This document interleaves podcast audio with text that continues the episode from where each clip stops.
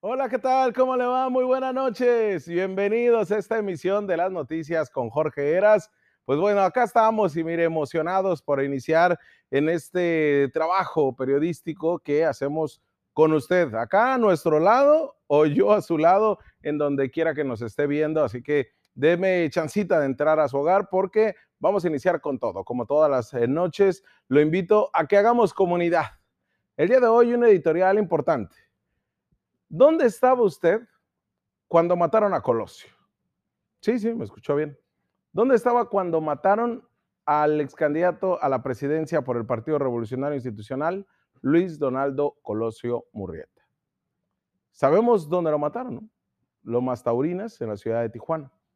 Quizá usted no se acuerde puntualmente qué día, no sé, 23 de marzo del 94, pero yo sé que sí se acuerda en dónde estaba usted cuando lo mataron. Sin duda alguna, es uno de los episodios negros de la historia contemporánea de nuestro país y que todo se enterró con la verdad jurídica, que se trataba de un solo tirador de nombre Mario Aburto Martínez, quien fue sentenciado a 49 años de prisión. Sin embargo, hay muchos claroscuros. Se trata del episodio más opaco, el menos transparente, el más oscuro, muy del estilo de la historia del gobierno de Díaz Ordaz, de Echeverría, de la Madrid e incluso del propio salinismo. Porque con eh, Salinas de Gortari se vino una etapa muy, pero muy complicada en nuestro país. El salinismo que contaba con una línea de intelectuales de izquierda que lo apoyaban y asesoraban y cuya familia tenía una corriente socialista, pues resultó ser el presidente más tecnócrata y de derecha aquel que nos llevó, nos vendió a las ligas mayores con el Tratado de Libre Comercio, que con su solidaridad, ¿no? Este programa social, de política social, pues iban primero los pobres, aquel que con su hablar pausado, lento y muy claro, nos llenaba de retórica, tiene uno de los episodios que más duelen al país. El punto es que la verdad histórica está inconclusa. Realmente millones de mexicanos no nos pasa eso de que no había un autor intelectual. Hay una gran indignación, pues la versión oficial se cree que carece de veracidad. Se espera, esperamos, que exista una verdadera desclasificación de casos como este, para que se entierre ahora sí lo que sucedió y que nunca vuelva a pasar. Lomas Taurinas y quienes acudieron a esa tarde de campaña de marzo de los noventas, todos fueron testigos de ese crimen que hasta la fecha seguimos con muchas interrogantes. La sociedad está indignada, usted y yo, y queremos saber la verdad. Mario Burto Martínez en verdad fue un asesino solitario o hubo una conspiración alrededor del candidato orquestada desde el Estado. ¿Quién fue el autor intelectual de este magnicidio? Esas son eh, las interrogantes que nos quedan, nos dan vueltas. Y de, de eso mismo, de esas interrogantes, se han hecho películas, se han hecho series, se han hecho documentales, se han escrito libros y vaya, hasta se han generado recursos para los autores. Porque es algo totalmente vendible. Y asociar Salinas, Colosio, Cedillo y el PRI es algo que nos deja más interrogantes todavía. ¿Por qué le digo esto? No es de que estemos en marzo y ya se vaya a cumplir un año más, el vigésimo séptimo. No. Hoy se revive el caso. Sí, al menos en lo mediático y al interior de la Comisión Nacional de Derechos Humanos. Pues Mario Burto Martínez, encontrado culpable para purgar una condena de cuatro casi cinco décadas, por el asesinato del candidato a la presidencia Luis Donaldo Colosio, hizo una petición para que la reapertura de este caso, el caso Colosio, por lo que su primer paso fue denunciar ante la Comisión Nacional de Derechos Humanos tratos crueles, inhumanos, degradantes y hasta de tortura, dijo, que vulneran su integridad física y psicológica que ha sufrido desde hace eh, casi 27 años. A través de un comunicado, la Comisión Nacional de Derechos Humanos el día de hoy, jueves, informó que abrió un expediente de queja correspondiente y que ha emitido medidas cautelares en favor de Mario Aburto Martínez, quien se encuentra privado de la libertad en el Centro Federal de Readaptación Social número 12 en Guanajuato. Personal especializado del organismo autónomo se entrevistó con Mario Aburto en prisión, en donde ratificó esa queja que presentó por escrito. Y de viva voz, dice la CNDH, dijo que además es víctima de discriminación, pues se le obstaculiza el acceso y ejercicio de todos sus derechos, especialmente el médico, por la causa que originó la privación de su libertad, la cual es el asesinato de Luis Donaldo Conocio. Por lo que hizo una petición que hoy en día pues nos pone no tomado por sorpresa, pero quizás sí, en el entendido de qué va a pasar. Porque hizo la petición de manera directa a la Comisión Nacional de Derechos Humanos para que exista una reapertura de su caso, toda vez que considero necesario que se le dé a conocer toda la verdad del mismo a la sociedad. Así lo dice el comunicado de prensa.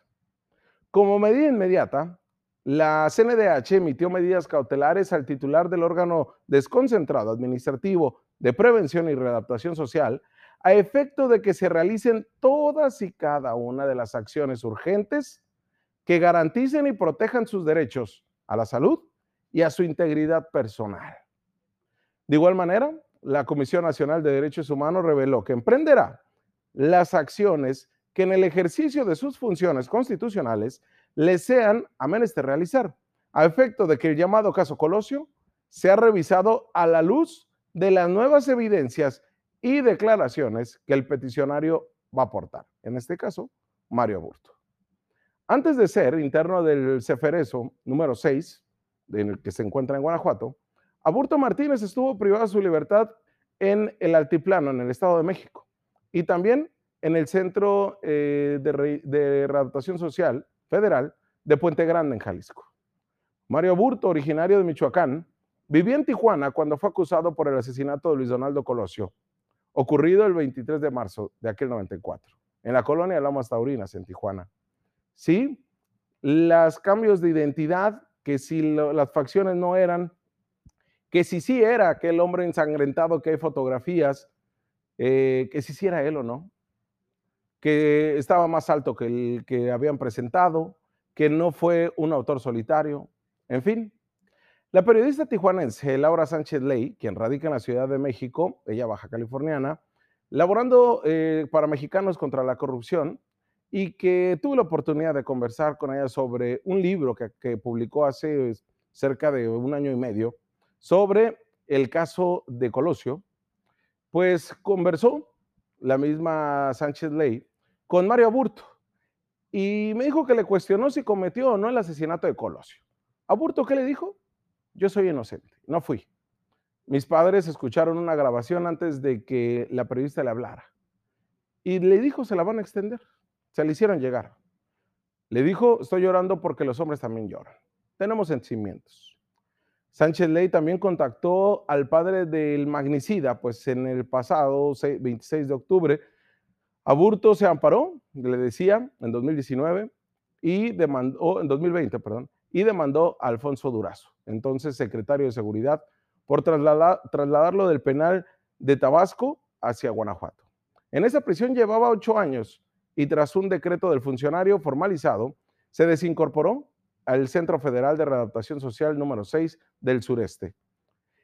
En ese audio que se le fue entregado a la periodista, me comentó que el padre de Mario Burto denunció que se encuentra incomunicado, que por ello se amparó y presentaba una demanda, según consta en el Consejo de la Judicatura Federal, por el cambio de prisión.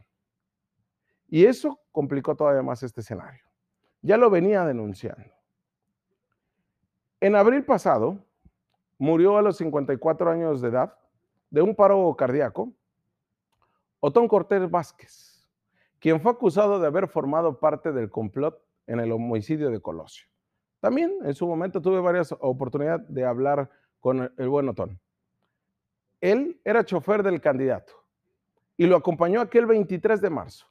Y por ello fue acusado por un presunto testigo de ser uno de los asesinos, por lo cual fue detenido y torturado en enero de 1995 y permaneció recluido por dos años en el penal de máxima seguridad de Almoiloya de Juárez, hoy Altiplano. Eso hasta que fue absuelto por un magistrado. Me confesó una y otra vez, al igual que demandó al Estado mexicano. Confesó haber sufrido torturas para que se declarara culpable. ¿Quién ordenó esos maltratos? Pablo Chapa Besanilla, quien era fiscal especial del caso Colosio. Otón Cortés, pues ya fallecido, recuperó sus derechos políticos después, muchos años después, hasta hace poco, nunca el Estado mexicano le reparó el daño, ni en lo económico, ni en lo emocional, y nunca hubo una disculpa hacia Otón Cortés, que fue puesto como si fuera parte de ese complot. Recordará usted que hubo una detención que se hizo por todos lados. Se quiso justificar de todas las maneras ese asesinato. Y al final hay muchos interrogantes. Porque el caso Colosio es esa mancha negra de nuestro sistema de justicia del país. Por eso le pregunto, ¿usted dónde estaba cuando mataron a Colosio? Quizá no se acuerda del día exacto, pero sí de la noticia, ¿eh? cuando Jacobo Sabludowski le informó desde la Ciudad de México con un reporte puntual en la ciudad de Tijuana, desde el hospital, en donde se declaró como muerto, asesinado, Luis Donaldo Colosio. Más allá de que ahorita usted me conteste y nos diga dónde se encontraba y qué es lo que recuerda, la pregunta puntual es, ¿seguimos creyendo que fue Mario Aburto, que solamente fue él, que hay un complot? Al final, ¿es la única verdad con la que nos quedamos? Esa es la pregunta que está en el aire y quisiera me la respondiera. Vamos a una pausa comercial y volvemos porque tenemos más análisis.